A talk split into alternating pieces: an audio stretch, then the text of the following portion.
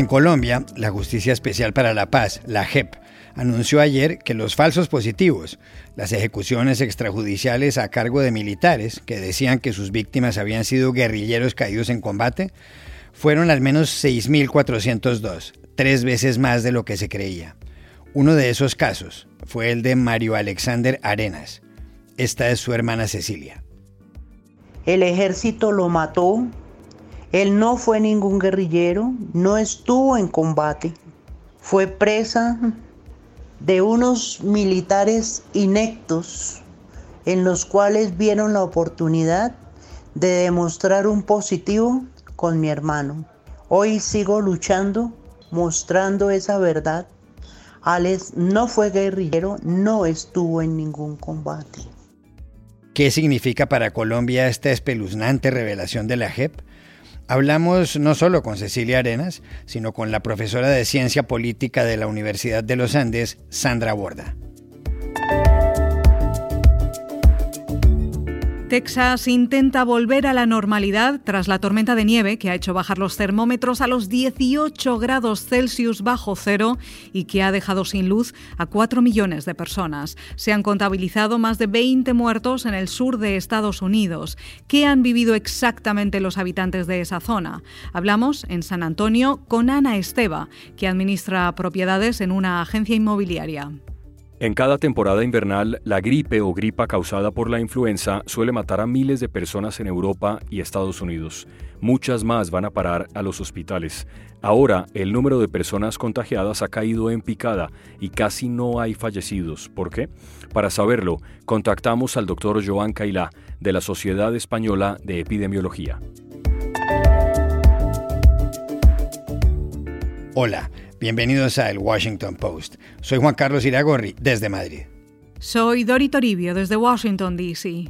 Soy Jorge Espinosa, desde Bogotá. Es viernes 19 de febrero y esto es todo lo que usted debería saber hoy.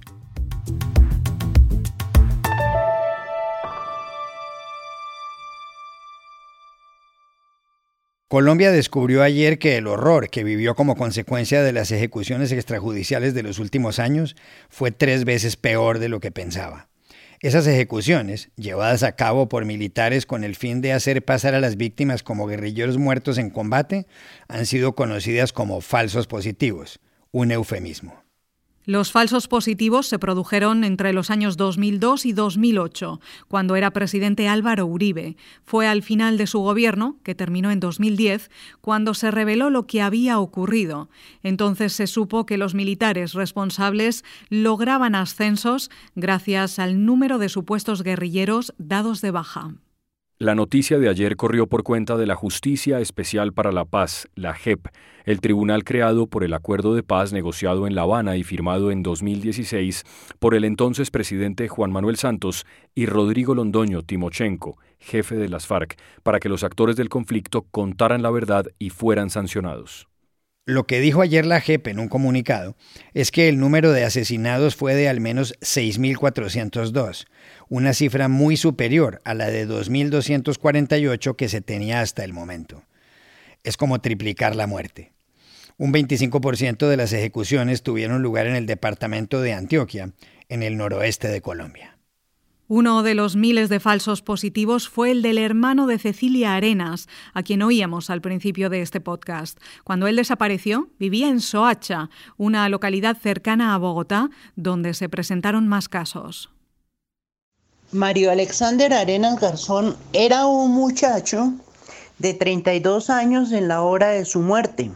Él se lo llevaron de aquí de Soacha, duró perdido seis meses cuando nosotras con mi mamita fuimos a poner el denuncio, nadie nos hizo caso, se burlaron de nosotras, se burlaron de mi madre.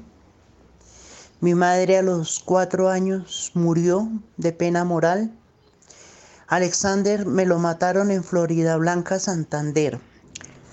A los seis meses que yo lo encontré, tuve que viajar sola a traerlo hasta diciembre, casi un año después, traer yo a mi hermano. El expresidente Álvaro Uribe se pronunció ayer. Dijo que ningún militar puede afirmar que él le hizo insinuaciones indebidas. Pero, ¿qué implica para este país, Colombia, la revelación de la JEP? Llamamos aquí en Bogotá a la profesora de Ciencia Política de la Universidad de los Andes, Sandra Borda. Dos son las grandes promesas y los grandes compromisos que tenía la justicia transicional diseñada en el acuerdo de paz entre el gobierno y la guerrilla en La Habana. Eh, esos compromisos, el compromiso con la verdad y con la justicia, son justamente los compromisos en los cuales la Justicia Especial para la Paz está tratando de dar pasos importantes y creo yo lo ha logrado en una muy buena medida esta semana. El reconocimiento de todas las víctimas, no de las víctimas que nos dio a conocer el Estado en su versión oficial, sino de todas las víctimas de las ejecuciones extrajudiciales que decidimos mal llamar en este país falsos positivos, es un paso enorme. Que la sepa que existe esa verdad, que, la gente conozca la magnitud de esa verdad, es un paso importantísimo en la dirección de parar de revictimizar a las personas em, que resultaron eh, víctimas de los falsos positivos y un inicio en el camino a documentar la verdad sobre ese, sobre ese delito de lesa humanidad. Y en términos de justicia, Creo que queda abierto entonces el debate sobre las autorías intelectuales y materiales de los falsos positivos. Allí ha habido una adjudicación de justicia solamente parcial y lo que uno esperaría de aquí en adelante es que la justicia especial para la paz esté en condiciones, una vez conocida la magnitud eh, del delito de lesa humanidad, de empezar a impartir justicia.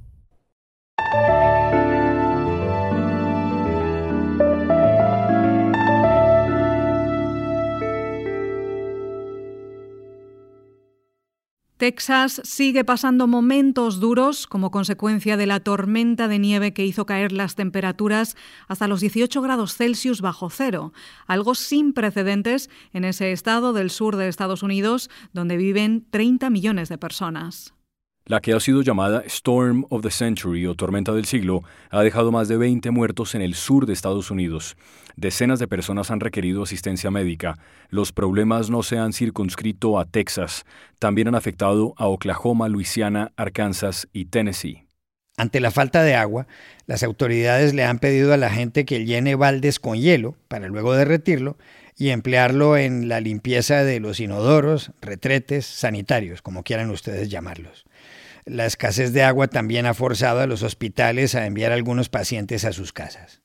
Los cortes de luz se han atribuido a las plantas del organismo que administra la mayor parte de la energía en territorio texano, el Electric Reliability Council of Texas, ERCOT. Esas plantas emplean tecnologías viejas que deben cambiarse por energías renovables. ¿Qué han vivido exactamente los habitantes de Texas desde el lunes hasta este jueves cuando nevaba nuevamente? Se lo preguntamos en San Antonio a Ana Esteva, administradora de propiedades en una agencia inmobiliaria de esa ciudad. Pues nada, me gustaría estar disfrutando mucho más esta postal invernal.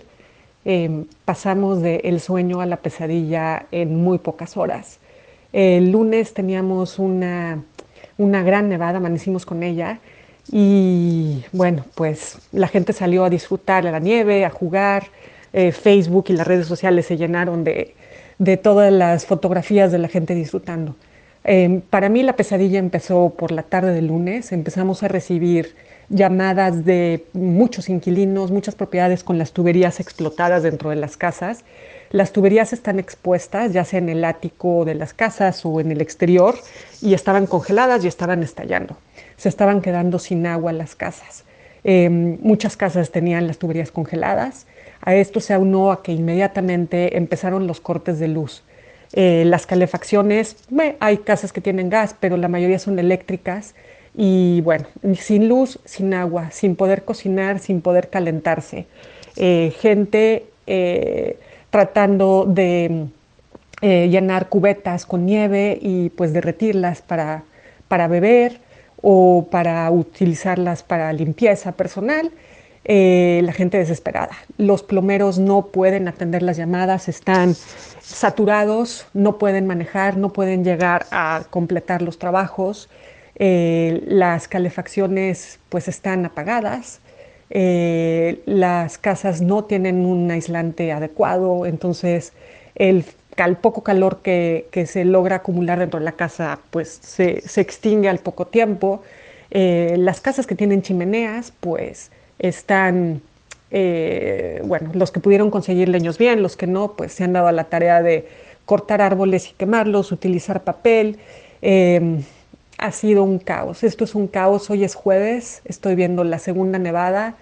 Eh, tengo el pie en una bota plástica, pues me he caído, me he resbalado y tengo el tobillo torcido.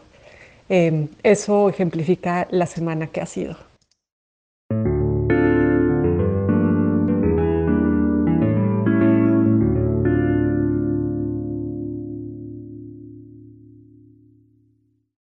This podcast is sponsored by Monarch Money. Are you saving to reach your financial goals? Reaching those goals isn't just about getting more money, but by managing what you have. And the best way to manage your money? Monarch Money. Monarch Money is a new kind of finance app that's intuitive, powerful, ad-free, and takes the headaches out of budgeting. Try it free when you go to monarchmoney.com slash podcast. Monarch puts all your accounts, investments, transactions, and finances at your fingertips. With a complete view of your finances, you'll gain insights on your spending and find new ways to save. Plus, Monarch lets you customize your dashboard, collaborate with your partner, set custom budgets and goals, and track your progress toward them. See why Mint users are turning to Monarch Money and loving it, and why the Wall Street Journal named Monarch Money the best budgeting app overall. Get a 30-day free trial when you go to monarchmoney.com slash podcast. That's M-O-N-A-R-C-H money.com slash podcast for your free trial. monarchmoney.com slash podcast. En Estados Unidos y Europa se está produciendo un fenómeno en estos meses de invierno, la drástica disminución de los casos de gripe o gripa causada por el virus de la influenza. Tradicionalmente, la gripe causa estragos en estas zonas del mundo. En Europa mueren al menos 15.000 personas, una cifra que alguna vez ha llegado a 70.000. Aquí en Estados Unidos hubo 22.000 fallecimientos el invierno pasado. Según el Centro Europeo para el Control y la Prevención de Enfermedades, hasta finales de enero se habían registrado 418 casos de gripe en el viejo continente. Esa suma contrasta con los 18.000 del invierno 2018-2019. En Estados Unidos pasa algo similar. En la temporada invernal 2019-2020 hubo 400.000 personas hospitalizadas por la influenza. Este año ha habido 165. ¿Por qué en medio de la pandemia del coronavirus se han desplomado los casos de la gripe? Se lo preguntamos en Barcelona al doctor Joan Cailá, de la Sociedad Española de Epidemiología. Realmente ha sido como un milagro, ya que hemos pasado de miles y miles de casos de cada año a prácticamente no tener casos. Esto ya se vio inicialmente en el hemisferio sur, en países como Chile y Argentina. Las causas, como siempre en epidemiología, suelen ser multicausales, ¿no? pero sobre todo pensamos que habrían influido tres. Una sería el uso de mascarillas que con la COVID hemos importado de países asiáticos y también influirían otras medidas anti-COVID como la distancia física y el lavado de manos. Otro factor sería la mayor cobertura de la vacunación antigripal ante el miedo también de la COVID. Por ejemplo, en personal sanitario de hospitales de Barcelona, por ejemplo, se ha pasado de coberturas muy bajas que solo alcanzaban el 20% o menos hasta en la última temporada obtener coberturas vacunales del 50% o más. Y tercero, el tercer factor y seguramente el más importante sería que la agente causal de la COVID, el coronavirus llamado SARS-CoV-2, habría ocupado el espacio de los virus gripales, lo que se llama nicho ecológico. Es decir, el coronavirus habría sido más fuerte y habría invadido el espacio que tenían los virus gripales. ¿no?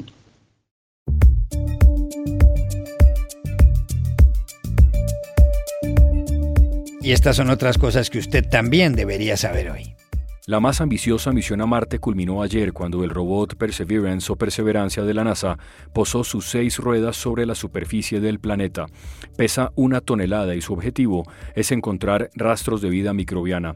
El aparato viajó por casi siete meses y recorrió 472 millones de kilómetros antes de ingresar en la atmósfera marciana a 19.000 kilómetros por hora. El aterrizaje fue tan complejo que la NASA lo denominó los siete minutos del terror. Su coraza debió soportar temperaturas de 1.300 grados centígrados. El proyecto Perseverance ha tenido un costo de 2.700 millones de dólares. En la primera mitad de 2020, la esperanza de vida en Estados Unidos se redujo un año. Es el mayor descenso desde la Segunda Guerra Mundial. Según el Centro Nacional de Estadísticas de Salud, la expectativa de vida pasó de los 78,8 años en 2019 a los 77,8 años en 2020, debido sobre todo a la pandemia. El aumento de muertes por sobredosis de drogas y ataques cardíacos son otras razones que explican la caída. Las minorías étnicas son las más afectadas. La esperanza de vida de los africanoamericanos se redujo 2,7 años y la de los hispanos 1,9. No hay país del mundo más golpeado por el coronavirus que Estados Unidos.